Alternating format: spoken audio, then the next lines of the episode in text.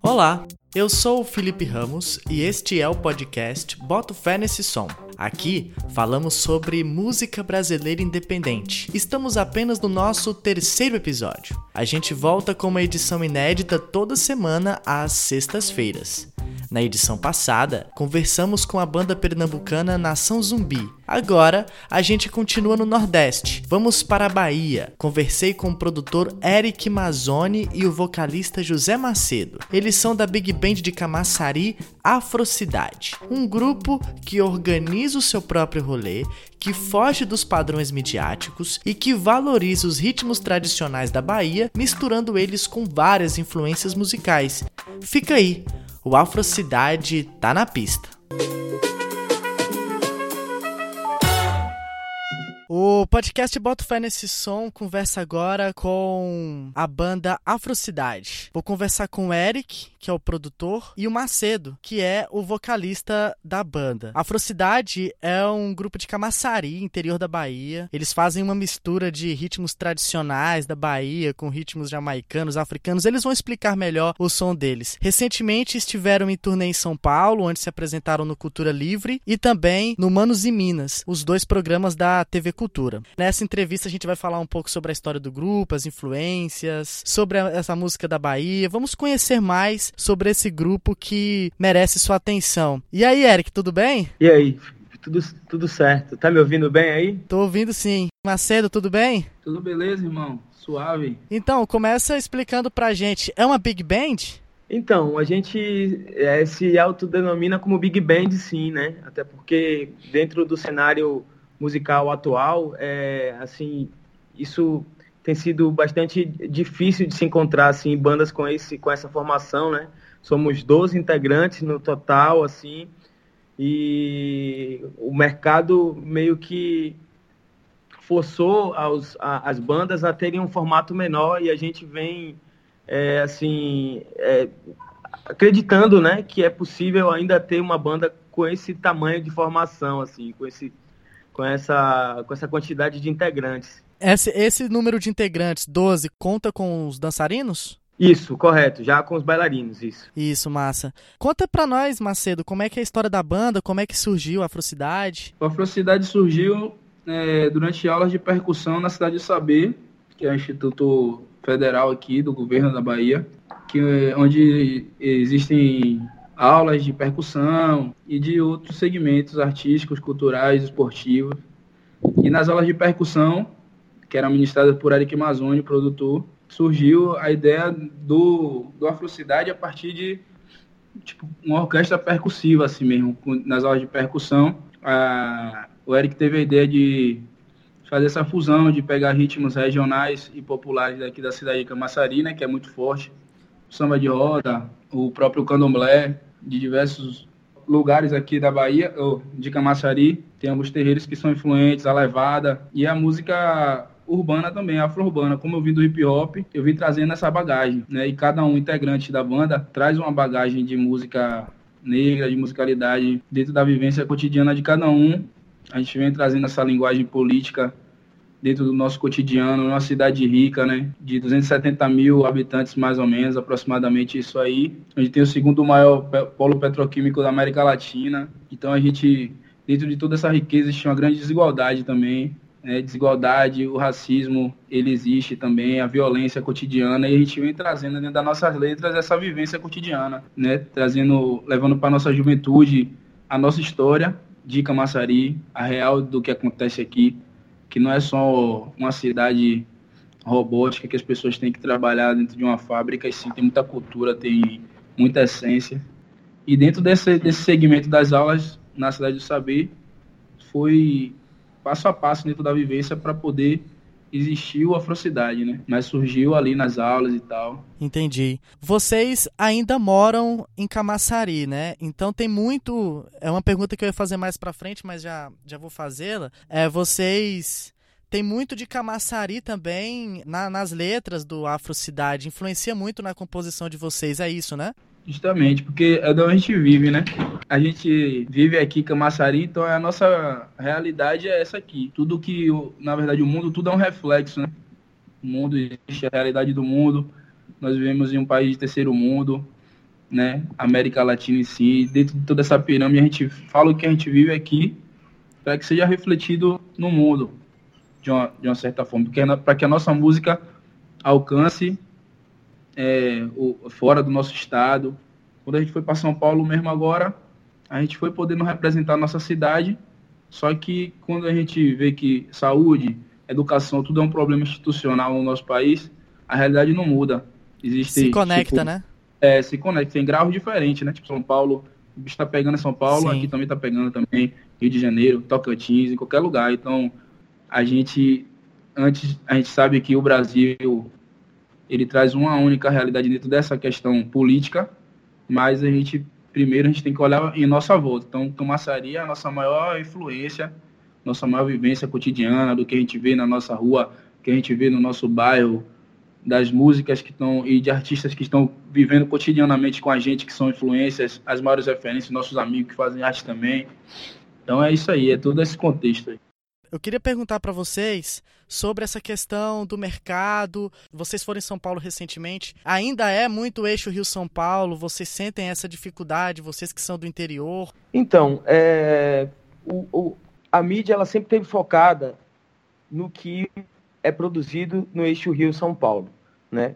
É, em todos os lugares do país existe um, uma cena e em cada cena tem uma particularidade que só tem naquele lugar. Com certeza, tipo assim, o que acontece aqui em Camaçari, por exemplo, os nossos eventos, o Afrobaile, assim, a gente já circulou e por onde a gente circulou a gente não viu nada igual. A gente né, compreende que cada lugar tem a sua, é, o seu valor, tem a sua riqueza e tal, e sua individualidade, né? Então, eu acho que esse problema está muito mais associado à forma como a mídia manipula. O que vem mudando com o tempo é a facilidade, né, através das redes sociais e tal, onde as pessoas podem ter acesso a tudo que está acontecendo em qualquer lugar. E, assim, que um dos conselhos que a gente dá é que procure canais que, com, que, que compartilhem informações que sejam independentes, que não tenham nenhum tipo de, de, de, de é, interesse né, em compartilhar informações é, ou que ganhe em cima disso, né? A gente compreende que o Nordeste ele é visto de forma diferente dentro da, dessa condição de mídia, dentro da perspectiva da mídia, né? Eu acho que assim entre a cena mesmo a gente não vê não vê muito isso. A gente até tipo assim conheceu pessoas bacanas em São Paulo, conheceu pessoas bacanas também em Recife, né? E eu acredito que esse é um olhar que é bastante manipulado pela pela mídia. Né? Se for o caso, assim, a gente teve um, um teve um processo aqui, por exemplo, é, em Camaçari, durante nosso, a nossa trajetória, que foi o seguinte, a, a, tudo também era muito focado em Salvador, né? E a gente iniciou a nossa carreira em Camaçari é, com esse objetivo de mostrar o que também é produzido fora de Salvador.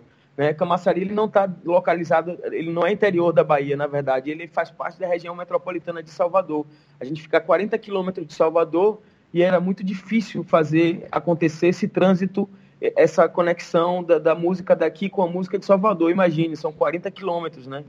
Então, tipo assim, ainda por conta disso também, por conta da mídia, da forma que a mídia manipulava, né? Não dava espaço para as, as bandas que estavam é, chegando ou bandas que nasceram nessa região metropolitana e também era é, tipo assim meio que forçava um, uma migração dos grupos daqui para lá né então o que a gente fez foi o seguinte a gente fo a gente focou na cena local né a gente trouxe bastante artista de, de Salvador para cá a gente fez com que essa conexão acontecesse é, sem que a gente é, tivesse sem que a gente é, perdesse a força de, de, de, de, regionalizar a nossa cena, sabe?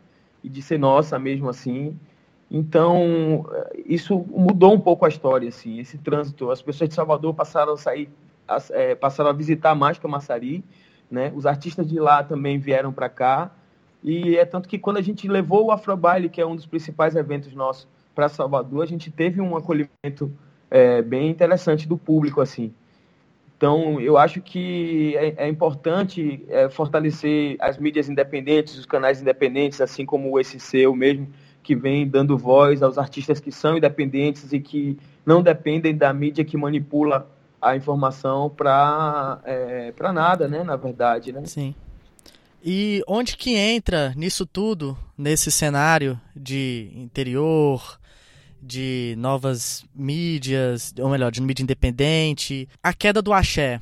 Né, que muito se fala, acho que vocês já cansaram de responder sobre isso, mas eu não posso deixar de perguntar. Onde que entra é, nesse contexto de queda do axé, o afrocidade? Vocês acreditam que essa queda do axé comercial, ela deu chance para novas bandas?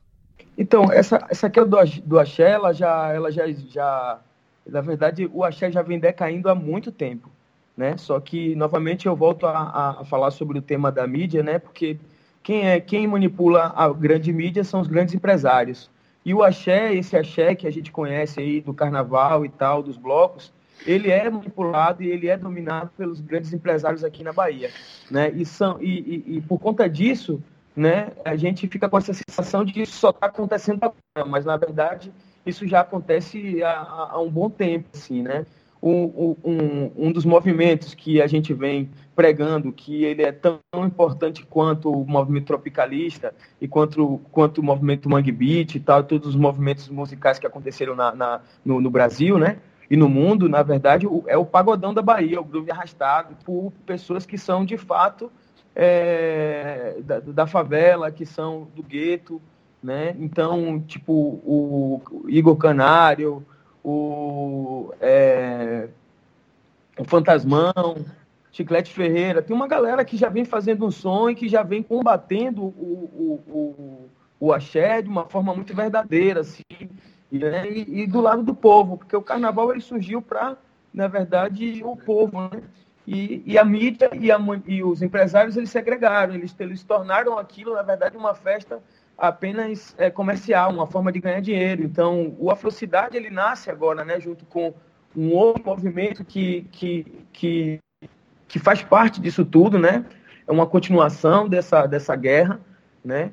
E o que fica cada vez mais claro é que é, o axé morreu. Na verdade, ele já morreu. O que, o que mantém ele vivo não, não é a, é, tipo assim, a, a, a, musicalidade, assim. Na verdade, o que mantém ele vivo ainda são os empresários que, que conseguem manipular a mídia. E, e, e, manipulam mesmo, fazem que as pessoas acreditem, acreditem, né? São eles que têm acesso aos programas de televisão, aos programas da Globo, né? A indústria fonográfica. Então, assim, a gente vem no, na contramão disso, né? A gente vem na contramão, a gente vem é, fazendo o nosso próprio som, fazendo o nosso próprio evento, desde a de, da bilheteria até montagem de palco, de luz, a gente faz tudo, sabe? É, a gente só entra no carnaval se for através de um edital que tenha uma seleção ou que tenha uma forma digna mesmo de concorrer àquele espaço. Ano passado a gente fez aquele show, a gente passou por uma seleção, foi um edital, né, onde várias bandas concorreram e, é, e, e só foram selecionadas selecionada, eu acho que, se não me engano, umas 10 bandas. A gente ficou em segundo lugar. Em primeiro lugar foi o Moraes, o Moraes Moreira. E existem outras formas de entrar, de entrar no carnaval que, que já estão casadas através de uma facilidade que é o cara, ah, eu coloco você, mas aí eu fico com metade do seu cachê e você toca, sabe, num trio, não sei aonde. Eu coloco você em quantos palcos, e mas você vai me dar X porcentagem do seu cachê. Então a gente, na verdade, a gente é contra isso, né? Então a gente busca participar dessa festa, porém de uma forma digna, tanto para a gente quanto para os foliões também. Né? Essa questão do bloco, ter corda, tudo isso que já vem sendo dito há muito tempo, né? E que é importante agora rever, né? E como é que vocês avaliam essa nova cena aí da Bahia? Baiana System, qual a importância da, dessa notoriedade, dessa visibilidade do Baiana, que aí puxa também, vem Lued Luna, Baco Exu do Blues, que é uma cena também muito diversa, né?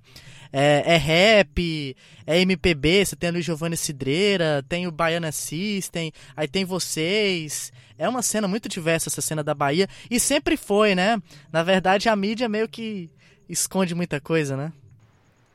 Justamente. É, o Baiana System é um grupo fantástico, né? A gente admira, acompanha a trajetória e, tipo, os caras vêm abrindo caminho aí há muito tempo, né? Roberto Barreto, ele que não, é, ele já participou de outros projetos que, que foram um grande marco, que representaram um grande marco para a música baiana e a música brasileira, né? O Lampirônicos e todos os projetos que ele participou, né? O, o, o Marral também, né?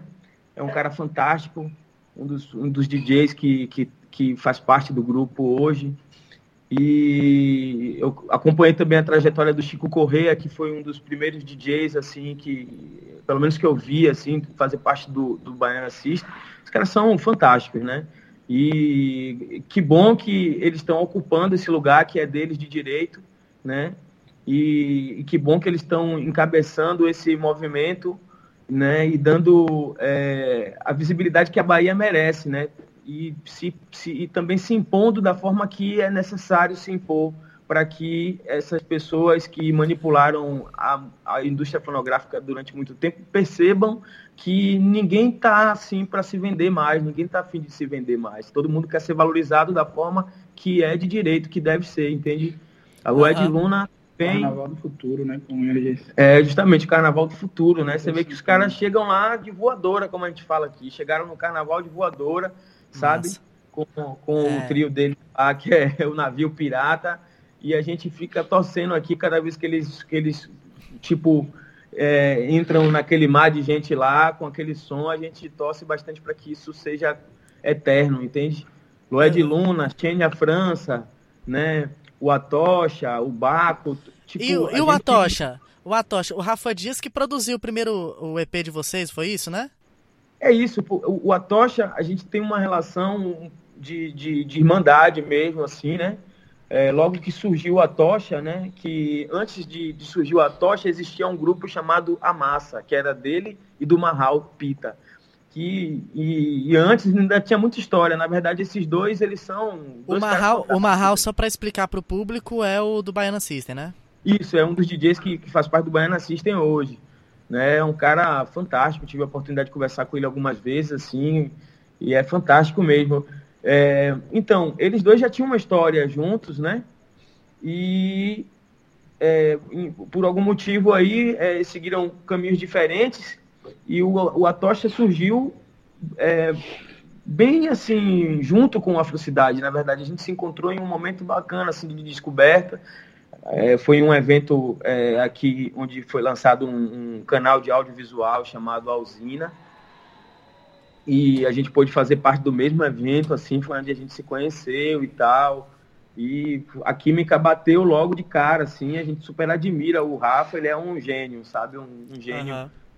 Fantástico, assim. E aí a gente convidou ele para produzir esse EP, né? Que o EP a gente conseguiu viabilizar através de um edital chamado Calendário das Artes, foi 10 mil reais para poder gravar um EP. A gente fez um, um, apertou daqui, apertou dali, ele topou, né? As músicas, elas já tinham um formato definido, né? Então, ele veio e trouxe um pouco do olhar dele, mas a gente já tinha, né, Marcelo?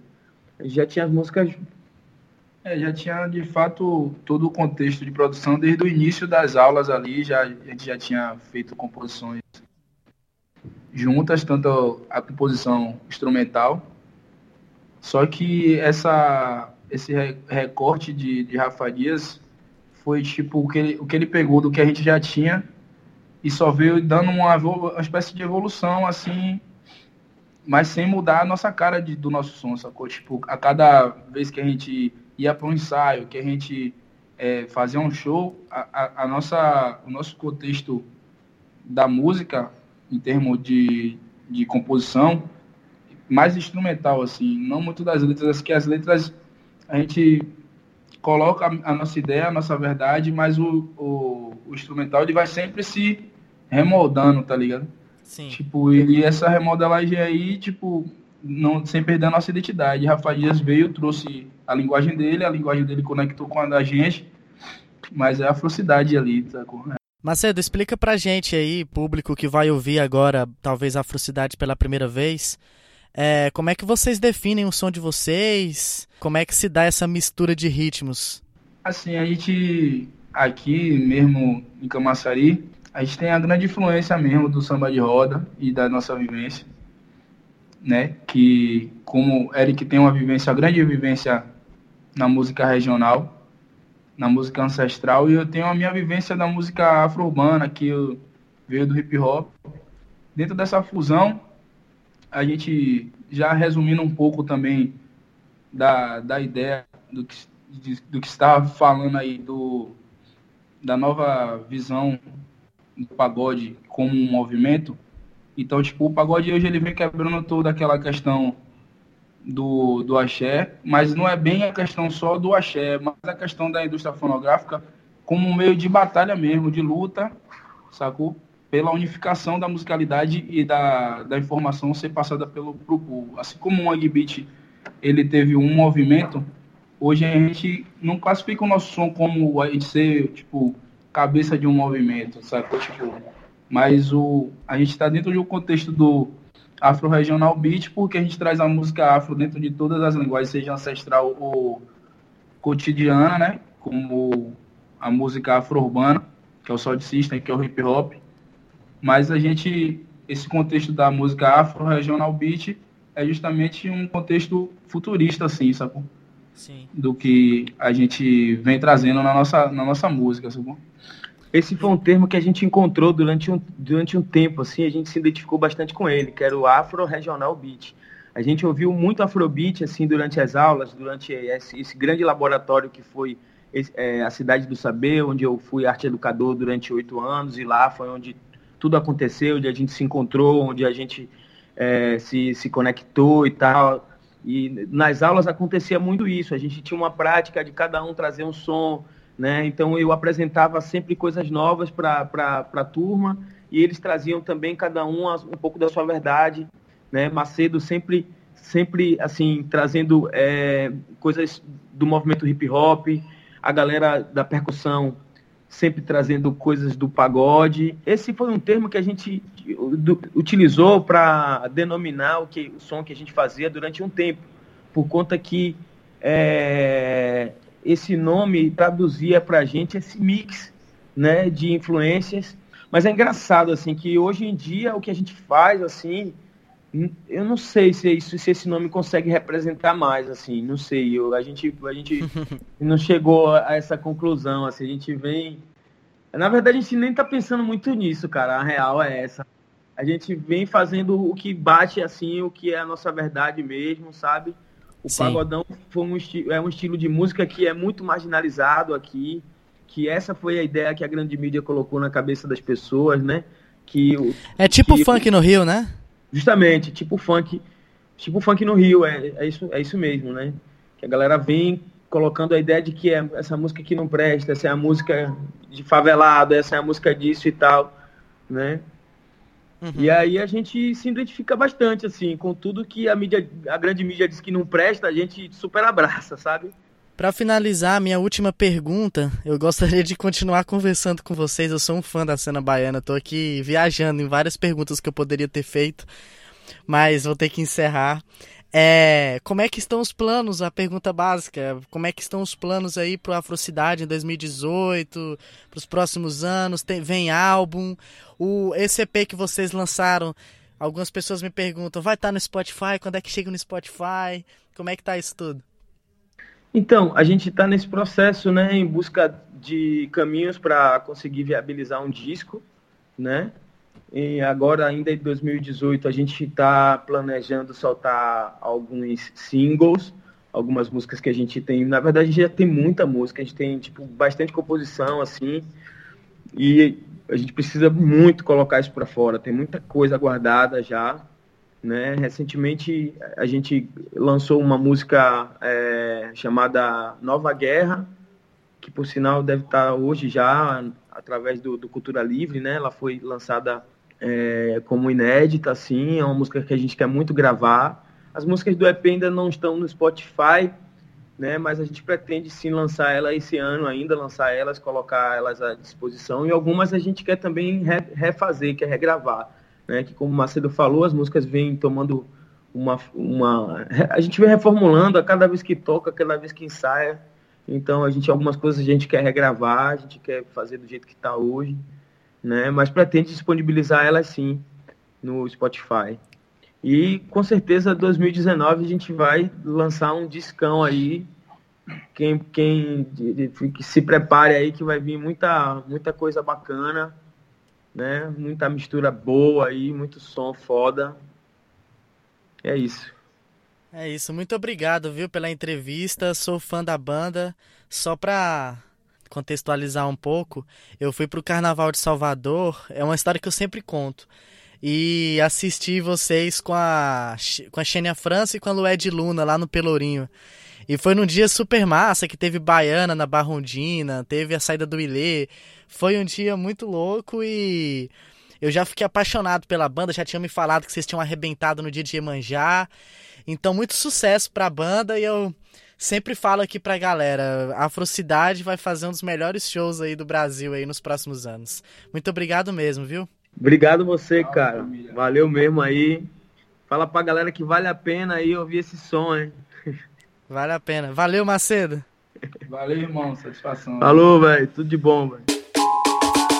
Cimento, casas, prédios, automóveis Nas grandes metrópoles, megalópolis, pretos pobres Onde o de baixo desce, o de cima sobe. Frequência a maioria, a minoria vive de hobby. Em que roube, na Babilônia não me prendo Vivia sendo fogo e vejo tudo acontecendo. Asfalto, cimento, casas, prédios, automóveis Nas grandes metrópoles, megalópolis, espíritos pobres. Tá aí a entrevista com o Afrocidade. O link para ouvir o EP do grupo está na descrição. Fiquei bastante interessado em conhecer o Afrobaile. Quem for para Bahia, confira a agenda do evento, se programe porque parece ser incrível. Agora vamos para as nossas recomendações musicais.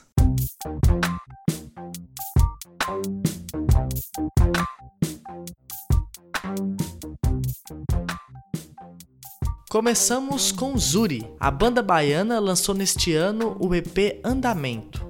O grupo é conhecido em Salvador pela festa Classudos Rap Jazz. Este nome define bem o som da banda. O grupo une rap com jazz. Ah, é indicação do Afrocidade, viu? Você ouve Blue Note.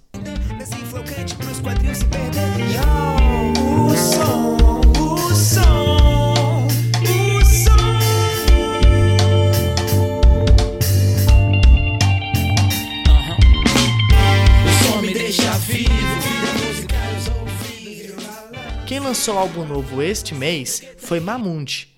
Depois do sucesso do último CD, ela agora lança Para Dias Ruins, um álbum mais suave e que tem essa música gostosinha de ouvir. Qual é a sua?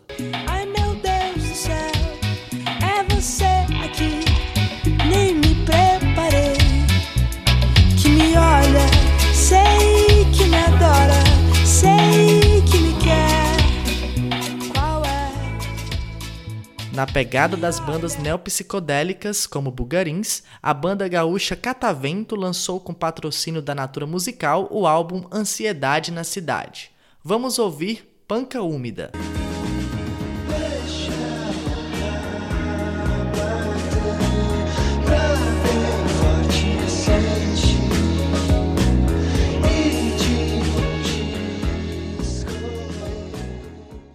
Agora é a vez de artista brasileira cantando em inglês. A paulistana Stella Campos lançou álbum com o seu nome. São 10 canções e você ouve Hate, uma canção de rock que lembra Courtney Barnett.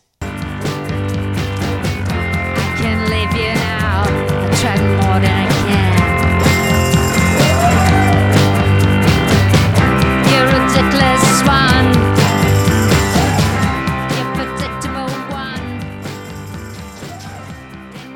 Para encerrar, João Capdeville, o músico carioca, lançou seu primeiro álbum neste ano.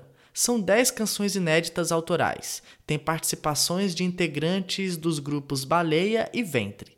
Você ouve Deixe-me. Às vezes eu penso que sou só eu. Quero andar. Às vezes eu penso que sou só eu. Quero andar e dançar, e cantar e amar, e tentar e chorar, abraçar e beijar.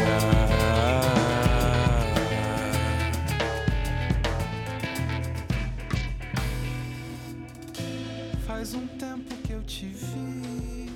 Galera, este foi o Boto Fé Nesse Som, episódio 3. Na próxima sexta-feira, vamos falar sobre o Festival Sonora, um festival de compositoras. Conversamos com Débora Mussolini, uma das organizadoras. Viu? A gente é, é fruto disso, é prova disso e mostra como é que a internet realmente é importante, como que mesmo às vezes vejo muita gente reclamando das redes sociais e tudo, mas ela bem usada, ela é uma ferramenta muito poderosa de, de revolução. Não perca então o nosso próximo episódio. Iremos também indicar cinco artistas que já passaram pelo Sonora. Não deixe de assinar nosso podcast no aplicativo de sua preferência. É de graça. Na descrição tem nossas redes sociais e o nosso e-mail. Nos envie sua sugestão, crítica ou comentário. Um grande abraço e até mais.